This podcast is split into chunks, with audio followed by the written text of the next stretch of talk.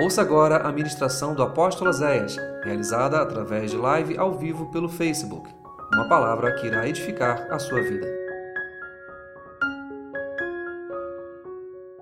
No livro de Isaías, capítulo 52, no versículo de número 2, diz assim: Sacode-te do pó, levanta-te, assenta-te ó Jerusalém, e solta-te das cadeias do teu pescoço, ó cativa filha de Sião.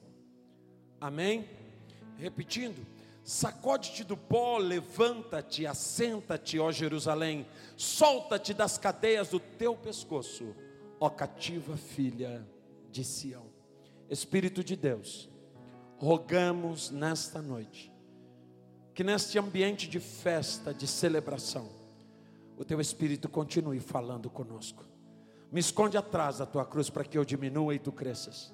E que nesta noite venha uma palavra de paz, de cura, de restauração, uma palavra de vida, e que a tua igreja seja tocada a entender aquilo que está no teu coração. Eu te rogo no nome de Jesus. Amém. Você pode sentar?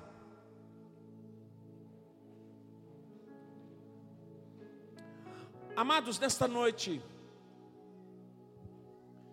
eu quero falar que às vezes nós passamos uma parte da nossa vida pedindo coisas a Deus, pedindo bênçãos, milagres, curas, mudanças. Mas nessa noite Deus está buscando da igreja atitudes. Há algo hoje que vem te sufocando, há algo hoje que vem te incomodando, há algo hoje que está inquietando o teu coração. O que você tem feito com relação a isso?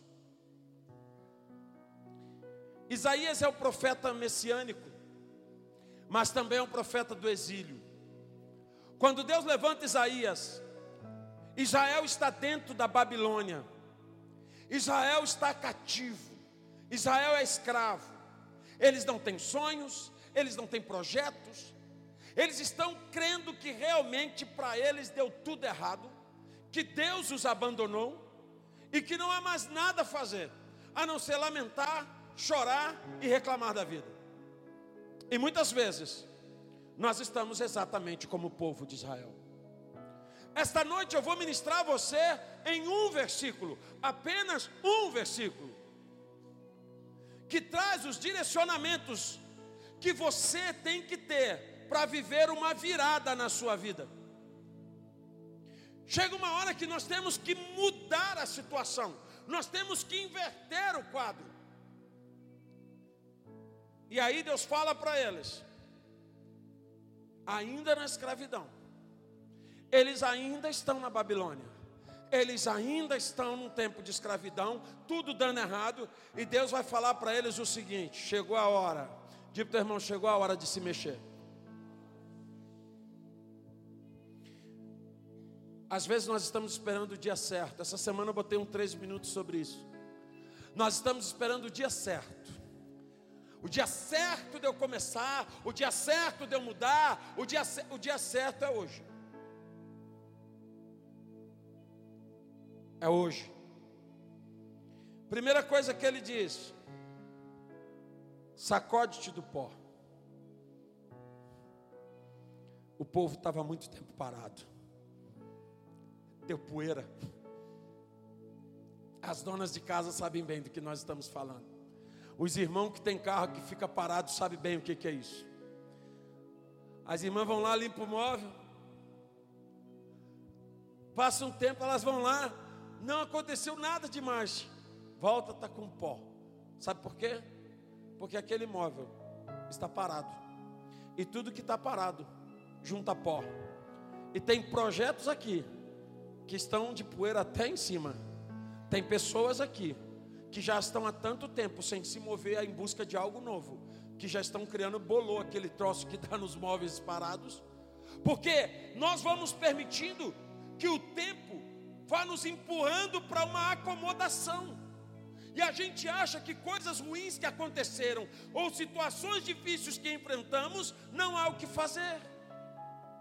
Pastor, não há nada a fazer. Sempre há o que fazer. Diga comigo, sempre há o que fazer. Aí você vê assim. E quando não tem mais nada para fazer? Clame. Presta atenção. Até o dia que você descer ao pó dessa terra, sempre haverá o que você fazer, nem que seja só clamar, nem que seja só orar, mas você estará fazendo algo. Sabe qual o nosso problema? Acomodamos nos acostumamos com as coisas, acostumamos com uma família ruim, acostumamos com um casamento ruim, acostumamos com uma vida deteriorada, acostumamos com uma vida medíocre, acostumamos com uma vida sem sonhos, acostumamos com uma vida sem projetos. E botamos culpa no mundo, em Deus, na marido, na esposa, nas pessoas. Mas na verdade, quem está parado somos nós. Quem não está fazendo nada sou eu. E Deus está dizendo para eles: Eu quero que vocês se movam, sacudam pó. Efésios 5,14 diz: Desperta tu que dormes, levanta-te dentre os mortos, e Cristo vai te dar luz, Cristo vai te esclarecer. Muitas vezes nós chegamos a tal ponto de paralisia, que nós deixamos a nossa vida, a nossa felicidade, à mercê dos outros. Pastor, se Fulano não me quiser, se fulano, se fulano me quiser, se fulano fizer, é problema dele. A minha felicidade não pode depender de ninguém. A minha felicidade é fruto do meu relacionamento com Deus. Eu não posso de, colocar a minha felicidade na mão de um homem, de uma mulher, de uma igreja, de um pastor. A minha felicidade tem que estar no meu relacionamento com Deus, que nunca vai falhar, que me supre todo dia. Tem dias difíceis, tem dias melhores, tem dias piores, tem dias de deserto, tem dias de escravidão, mas em todos esses dias o nosso Deus continua sendo Deus. É como se nós estivéssemos desmaiados, anestesiados. É como se a gente não conseguisse tomar decisão. É como se a gente estivesse sempre dependendo de alguém nos empurrar. Acorde, meu irmão. Acorde, minha irmã. Deus está esperando de você alguma coisa, um movimento que seja. Essa apatia, essa passividade, essa aceitação das coisas vão te levar à ruína e a uma vida de infelicidade. Irmãos, determine o fim da tua conformação. O apóstolo Paulo escrevendo a Romanos no capítulo 12, versículo 2, ele vai dizer que se eu quiser experimentar a vontade de Deus que é boa, agradável e perfeita, eu vou ter que renovar a minha mente e passar por uma transformação. Você está esperando alguém mudar? Mude você. A mudança que vai mudar a tua história começa em você. Há quanto tempo você não faz nada novo? Há quanto tempo você não se move? Há quanto tempo? Eu, irmãos, sabe o que, que tem me assustado? Eu olho os jovens hoje, jovens, e quando eu falo jovens, não são jovens como eu. Eu estou falando de jovens de 15, 16, 17, 18 anos, que estão assim, irmãos, ah, catando mosca. Meu Deus, meu Deus, vocês estão no mundo das oportunidades. Não é que eu gosto de contar miséria, não, meu irmão, mas isso é para motivar vocês, gente. Quando eu tinha 17 anos, que eu me formei no segundo grau, para você ver como que as coisas eram diferentes. Quando eu tinha 17 anos que eu me formei no segundo grau, com um segundo grau e um curso de datilografia, eu sou datilógrafo. Ninguém nem sabe o que é isso, crentes sabem nem o que é isso, mas eu sou esse. Com o segundo grau e um curso de datilógrafo, você fazia prova para a Polícia Federal, você fazia prova para o INSS, você fazia prova para as Forças Armadas, você fazia prova de alto gabarito. Segundo grau. E um curso de datilografia. Hoje, com o segundo grau, tu faz o quê? É a exigência para o curso de gari do Rio de Janeiro. Os lixeiros do Rio de Janeiro, segundo grau. Sabe por quê? Porque hoje qualquer um pode fazer uma faculdade pagando 200 conto por mês. O cara faz uma faculdade de dois anos e meio, de quatro anos, se forma. E aí agora já não é mais, mais faculdade, tem que ter PhD, tem que ter mestrado, doutorado. Mas sabe por quê? Porque as oportunidades estão crescendo.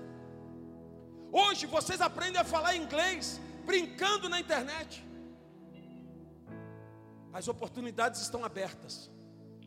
E eu vejo os jovens assim, ó. O tempo passando. Faça alguma coisa. Se mova. Se mexa. Não importa se você tem 10, 15, 20, 30, 50, 60, 70, faça alguma coisa. Se mova. Segundo, ele diz: levante-se. Irmãos, eu não sei quando você caiu, eu não sei quando você perdeu as forças, eu não sei até que ponto você lutou, eu não sei até que ponto você resistiu aos ataques, eu não sei até que ponto você foi forte, mas talvez hoje você diga, pastor, não estou conseguindo mais me levantar. Talvez uma pancada muito forte, uma perda muito grande, uma crise muito intensa algo que veio com muita força e te derrubou. Deus olha para Israel e vê Israel caído. Deus olha o povo dele e vê o povo dele caído espiritualmente. Mas Salmos 37, 24, a palavra de Deus diz que o justo cairá, mas não ficará prostrado, porque o Senhor o toma pelas suas mãos. E eu li uma frase num carro que eu repito sempre nos cultos. O cara escreveu: Eu nunca estou caído. Ou eu estou de pé, ou eu estou me levantando. Eu li aquilo e falei: Nossa, que cara orgulhoso, nunca está caído. Aí depois eu falei: Pô, pensei, esse cara deve ser um cristão. Porque o cristão não aceita ficar caído. Ele pode cair sim. Nós podemos correr o risco de cair sim. Mas ele não vai ficar prostrado, é o que a Bíblia está dizendo. O justo cairá, mas não ficará prostrado, porque a mão do Senhor o levanta. Meu irmão, levante-se. Tem uma mão estendida para você. E é a mão do Deus Todo-Poderoso. Não é a mão do teu pai, da tua mãe, de um homem, de uma mulher. É a mão do Deus Todo-Poderoso dizendo: Filho, levanta-te, levanta-te, fica de pé. Você calhou, você errou, você eh, perdeu e agora está aí triste, cabisbaixo, assumindo a derrota. Levante-se. Cair nem sempre é uma escolha. Às vezes somos derrubados. Mas ficar no chão é uma escolha. Diga comigo, cair nem sempre é uma escolha. Mas ficar caído é. É uma escolha. Quem aqui já tomou um tombo? Tombo de verdade. Uma pergunta mais bonita. Quem aqui já tomou um tombo na frente dos outros? A dor que você sentiu em nada se comparou à vergonha que você sentiu. E ainda que você tenha fraturado 12 ossos, você levanta. Você está bem? Eu, claro que eu estou bem, está tudo bem. Eu um dia saindo da gráfica, eu não caí, irmãos, mas eu dei uma testada na porta de vidro que abalou o sistema geral. Cara, a dor parecia que tinha partido do meu crânio, mas eu falei: está tudo bem, tudo bem, tudo bem. Eu só queria sair. Presta atenção filhos de Deus, precisam sentir vergonha de estar caído. Filhos de Deus têm que ter vergonha de estar caído. Você não tem que ter vergonha de ter caído, porque o cair pode ter sido uma falha, um erro, e todo ser humano pode cair. Agora, escolher ficar caído, alguém que tem a mão de um Deus poderoso estendida para você 24 horas, é algo vergonhoso. Ficar chorando pitangas, reclamando, murmurando, se lamentando, se flagelando. Tem uma mão estendida para você, dizendo: Filho, levanta-te, levanta-te, levanta-te, toma uma atitude. A decisão de mudança não cabe a Deus, cabe a você. Deus espera de você uma atitude. Que todo espírito de prostração e passividade nessa noite sejam repreendidos da sua vida. Esse negócio de que, pastor, eu não consigo, apóstolo, posso todas as coisas naquele que me fortalece.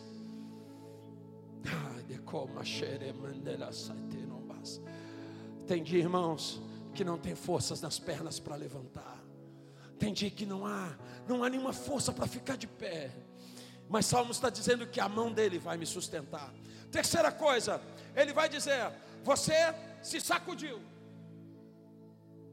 decidiu parar com essa situação, você se levantou, agora senta-te. Eu uma vez ministrei isso aqui na igreja. Pastor, não entendi nada.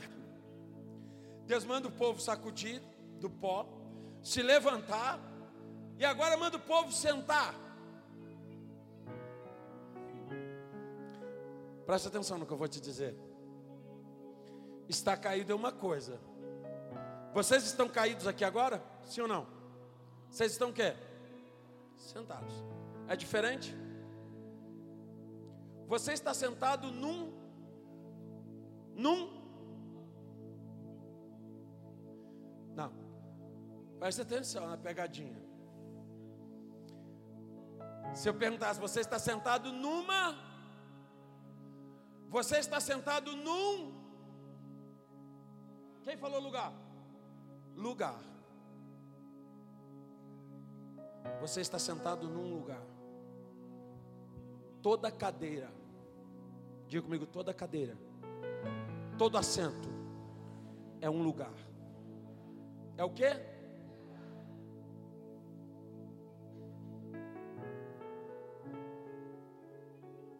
Existem lugares que Deus criou para você. E porque você está caído, desanimado e prostrado, esse lugar está vazio, ocupado por outros.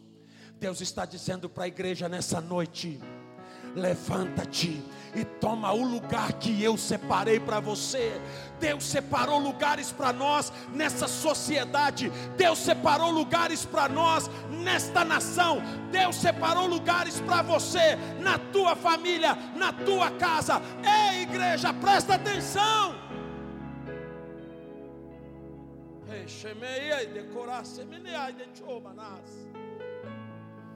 Quando Davi é ungido rei,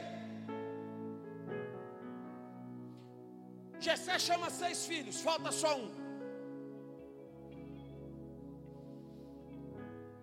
O que que Samuel fala? Nós não comeremos até que ele esteja na mesa, assentado à mesa um lugar para ele. Quando Davi, já rei, vai restituir Mefibosete, a primeira coisa que Davi fala para ele: Mefibosete, és tu neto de Saul? E ele diz: Sou eu, eu te restituirei todas as terras do teu pai e do teu avô. Sabe o que, que Mefibosete disse? Quem sou eu? Um cão morto como eu, para que o rei se lembre de mim. Deixa eu te perguntar: esse homem estava de pé ou estava caído? Ele estava de pé, estava caído, igreja. Ele tinha um lugar. Ele tinha, mas não estava nele. Ele estava caído. Presta atenção, o rei acabou de restituí-lo. Todas as terras do rei Saul e do príncipe Jonatas. Sabe o que, que significa? Naquele instante, Mefibosete, aquele homem desgraçado, destruído, acabado, caído, estava milionário.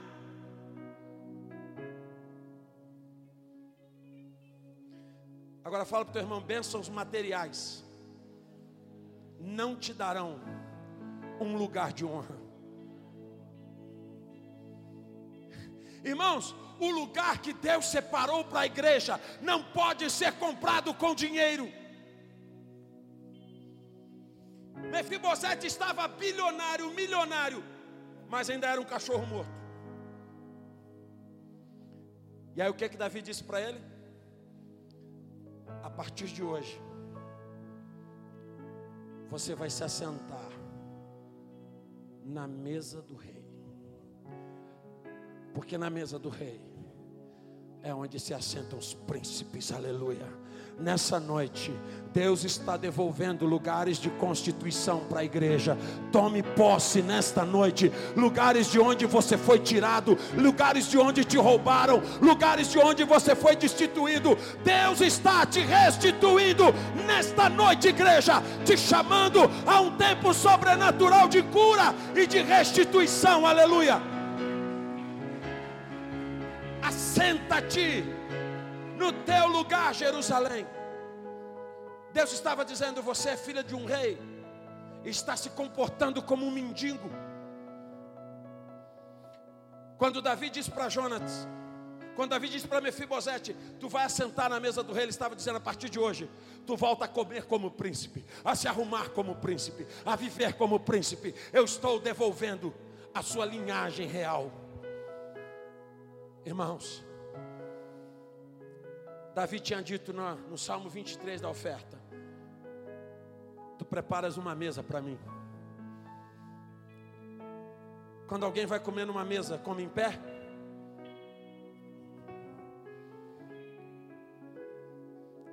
Existem lugares de constituição que Deus fez para você, e que tristezas, erros, frustrações, famílias, pessoas, decepções te roubaram desse lugar.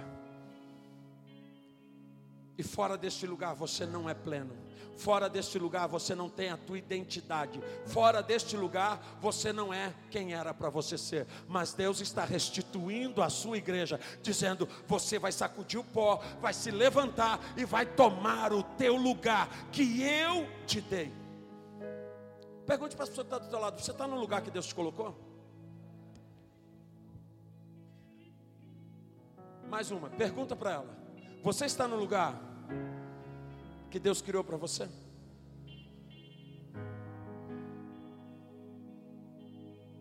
Pastor, eu estava, mas me decepcionaram muito, eu saí. Pastor, eu estava, mas aconteceu uma tragédia, eu saí.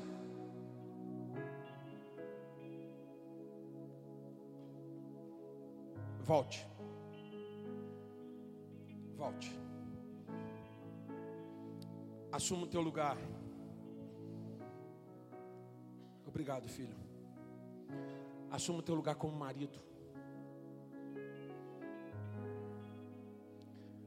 Assuma o teu lugar como esposa. Tem muitos maridos perdendo o casamento porque você não está no teu lugar. Tem muitas mulheres perdendo o seu casamento porque não está ocupando o seu lugar. Atenção, pais, ocupem os seus lugares de paz. Tem muitos pais perdendo os filhos porque não estão ocupando o lugar que Deus deu para eles. Ocupe o lugar que Deus colocou vocês. Porque Deus não cria lugar de desonra para os seus filhos. Todo lugar que Deus cria para nós são lugares de honra. E por último, ele vai dizer: solta-te as cadeias do teu pescoço. Ó cativa, filha de Sião. Entendo o que eu vou te dizer nessa noite.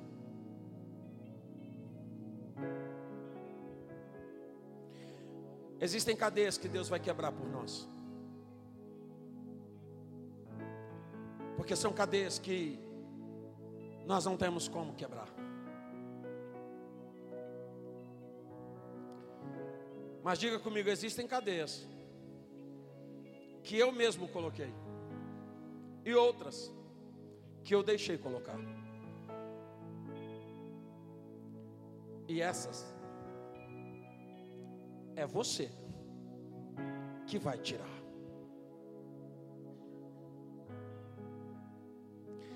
Aí você falando, Deus, quebra. Oh, oh, oh. Eu quebro aquelas que não dependem de você. Mas as que dependem de você, você vai quebrar. Às vezes nós entramos em cadeias de mentira, de comodismo, de murmuração, de coitadismo, de vitimismo, cadeias de raquitismo. Deus te fez para crescer, amém? Amém? Horrível. Você não acredita nisso, não? Você não consegue acreditar nisso, não? Que Deus te fez para crescer. Pastor, olha para a minha vida. Você acha mesmo que Deus me fez para crescer? Olha, eu não sei, cara. Deixa eu te falar uma coisa. Um dia Deus batendo um papo com um velho. De 90 anos. Quantos anos? 90. A mulher dele tinha 80. Estéreo. Não ovulava mais. Esse homem não cresceu. Presta atenção. Olha que lindo isso. Esse homem prosperou, mas não cresceu. Abraão se tornou o homem mais rico da terra dele. Prosperou, mas não cresceu. Porque ele não tinha um filho. Ele não deu sequência à sua família. Deus chama esse velho e diz: Vem cá, quero falar contigo. Estou com uma ideia quero te fazer pai. E ele disse: Oba! Fala para o teu irmão, não liga para as impossibilidades, porque Deus está gerando oportunidades.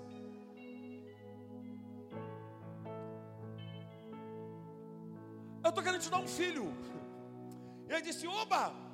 E eu quero. E Deus falou para ele: Mas eu vou fazer um negócio maior dá um pulinho aqui fora, sai da tua tenda que eu quero te mostrar uma coisa. E o velhinho saiu. Quando ele chega do lado de fora, Deus disse para ele assim: Olha para as estrelas, olha. E ele olhou, nossa, lindo Deus, maravilhoso. A tua geração será como as estrelas do céu. Eita! E sabe o que, que ele fez? Esse doido ele acreditou. Sabe o que ele disse para Deus? Eu tomo posse. Se fosse eu, se fosse você, o que, que nós iríamos falar para Deus? Ô oh Deus, eu estou com 90, a veinha está com 80, Senhor, as coisas já estão dando mais certo, Senhor, eu já passei da fase. Não, Ele topou tudo. Senhor falou, está falado, Deus. Eu quero é isso mesmo, eu quero é mais. Sabe qual é o nosso mal hoje, irmãos? Nós criamos cadeias de raquitismo que dizem para nós: você não vai crescer, você não vai passar disso, você nunca vai ser feliz, você nunca vai ter um casamento próximo, você nunca vai ter uma família, você nunca vai ser amada, você nunca vai ser amado. Porque já está com 30, com 40, não casou, ai está para titia, está encalhada. Não, não estou encalhado, nem encalhado, estou esperando um tempo de Deus.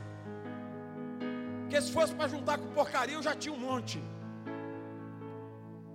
A resposta certa tem que estar na ponta da língua.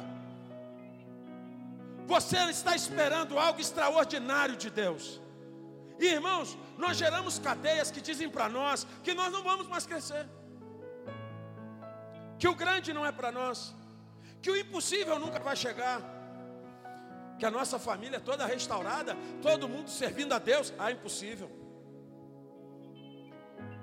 Existem pessoas hoje em cadeia geradas por relacionamentos abusivos, relacionamentos destrutivos, relacionamentos exploradores, relacionamentos de namoro, de noivado, de amizades que exploram, que absorvem, que sugam, que te manipulam, que te subjugam. Quebra isso, igreja. O único que vai ter governo sobre nós é Deus. Cadeias que precisam ser quebradas, cadeias da incredulidade, cadeias da falta de fé. Gálatas capítulo 5, versículo 1. Estai, pois, firmes na liberdade com que Cristo nos libertou, e não torneis a colocar-vos debaixo de jugo de servidão. Paulo está dizendo: ei, não permita que coloquem sobre vocês nenhum jugo outra vez, não se permita ser prisioneiro, porque Cristo te faz livre. Irmãos, em um versículo, olha quanta coisa Deus disse para Israel: sacode o pó, levanta-te, tome o teu lugar. E quebre as cadeias. Deus tem coisas novas para nós. Eu vou terminar com Isaías 43, versículo 18 e 19. Vou pegar uma carona com o povo ali da mídia. Vamos ler juntos? Não vos lembreis das coisas passadas, nem considereis as antigas. 19. Eis que faço coisa nova, que está saindo à luz. Porventura não percebeis? Eis que porei um caminho no deserto e rios nos lugares ermos. Sabe o que, é que Deus estava dizendo? Aonde não tem vida, eu vou gerar vida. E aonde tem gente perdida, eu vou gerar caminho. Você não está vendo saída, pastor, não estou vendo uma saída, pastor, não estou vendo caminho, não está vendo não? Deus vai gerar, mas para de olhar para trás, para de se apegar ao passado. Não, porque eu já sofri, eu já passei, eu já penei, eu já. Lá atrás. Agora está vindo coisa nova uma nova unção, um novo tempo, um novo crescimento, um novo mover, um novo derramar para mim e para vocês. E nós temos que crer e tomar posse e dizer: Deus, eu quero, eu quero isso para mim. Então levanta-te, sacode desse pó. Reclamar não vai te levar a lugar nenhum. Existe um lugar que Deus separou para você. E nessa manhã, nós ministramos sobre oportunidades. Se você não ouviu essa ministração, ouça, porque foi poderosa. E ela dizia o seguinte: todos os dias, Deus está abrindo oportunidades. Sabe o que, que está faltando? Candidatos. Porque as vagas que Deus está abrindo dão medo. Ministramos sobre Esther, aquela menina pobre, sem pai, sem mãe, criada pelo um tio. Como eu disse de manhã, não sei nem se ela tinha mãe, se ela tinha, quer dizer, se ela tinha tia, porque a Bia Faca foi criada pelo tio. O tio dela, muito antenado, o mentor dela, descobre que morreu, que tiraram a rainha. E sabe o que, ele fala para ela? Vai abrir uma vaga para a rainha. Vai lá. Meninas que estão na igreja, vocês iriam? Lembra? Tu é plebeia. Tu estudou em escola pública. Tu nunca entrou num palácio. Tu nunca teve uma roupa bonita. Tu não sabe nem o que fazer com aqueles 65 talheres que estão em cima da mesa. tu se, candidata, se candidataria? Sabe o que, que Esther falou? E eu vou. Ô doida, tu vai? Eu vou. Deus está abrindo oportunidades todos os dias. E guarda essa frase. Você não está pronto para ela. Você não está à altura dela. E nem eu. Porque as vagas que Deus está abrindo são do tamanho dele, não do nosso tamanho. A única coisa que Deus espera é que tenha uns doidos que diga: "Eu vou. Eu quero, Deus. Eu topo". E ele vai, tu topa, doido? Então vamos embora. Porque Deus vai chamar pessoas que muitos já disseram que não é possível. Deus vai levantar pessoas aqui, deste lugar que estão sentadas aqui, assistindo essa noite pela internet. Talvez você que está aí nesse sofá, você que está aí nessa cama deitado nessa noite. Deus está dizendo: levanta-te, porque eu vou gerar algo tão sobrenatural que vai sacudir tua família, que vai sacudir tua parentela, que vai sacudir tua casa, aleluia. Para que todos vejam e saibam que foi a mão do Senhor que gerou isso, aleluia. Que bom que você ouviu essa ministração. Divulgue, compartilhe, divida esta palavra com alguém. Que esta palavra seja canal de bênçãos em sua vida. Te esperamos no próximo culto na Casa de Louvor. Acesse nosso site casadelouvor.org.